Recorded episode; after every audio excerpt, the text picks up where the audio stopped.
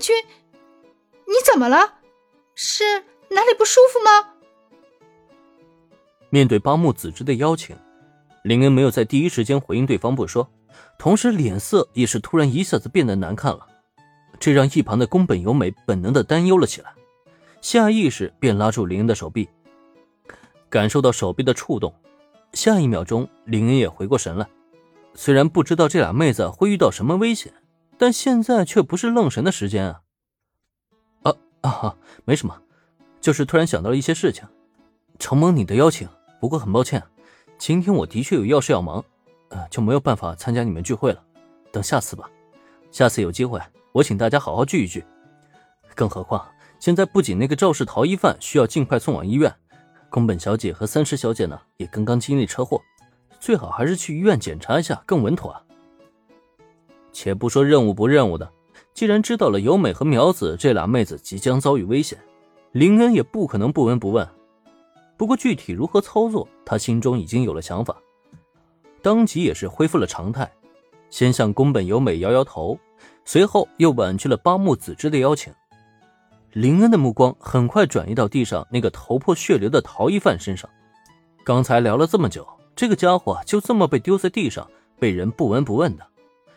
虽然流这么点血不至于死人，但也不好一直不管，不是吗？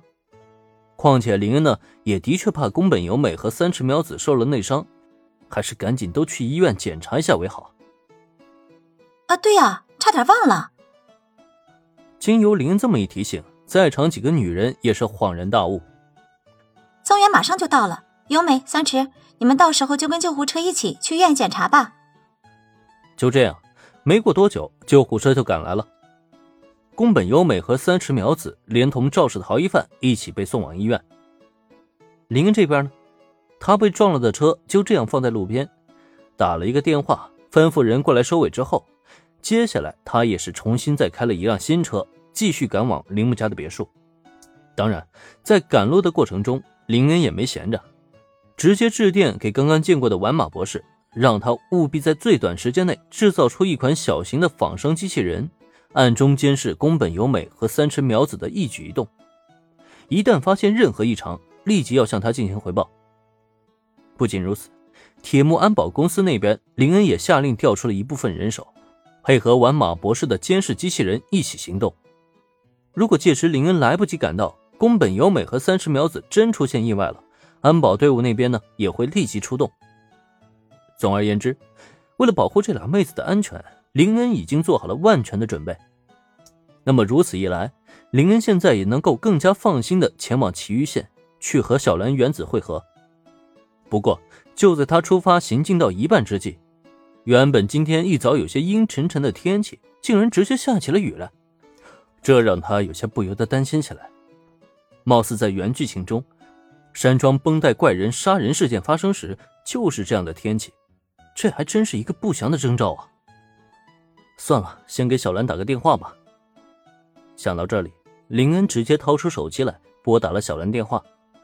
让他意外的是，这通电话没能接通。再拨打原子和铃木林子的电话，结果呢都是同样如此。哎，这是什么情况？铃木家别墅那片区域的信号被切断了吗？察觉到这一情况，林恩本能的皱起了眉头。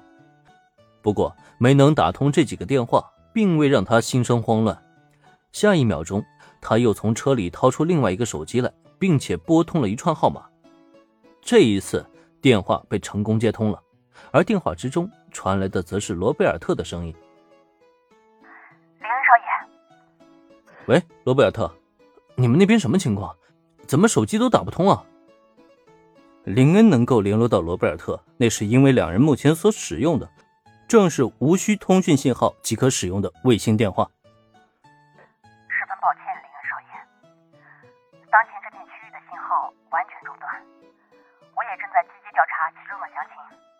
另外，不仅是信号中断，包括别墅内的电话线也已经被人为破坏。电话中，罗贝尔特显然比林恩更早察觉到信号消失的问题。与此同时，他也已经提前发现了别墅内的电话线被人破坏。那么，正在罗贝尔特向林恩进行报告这一刻，突然之间，一声惊叫同时传入两人的耳中。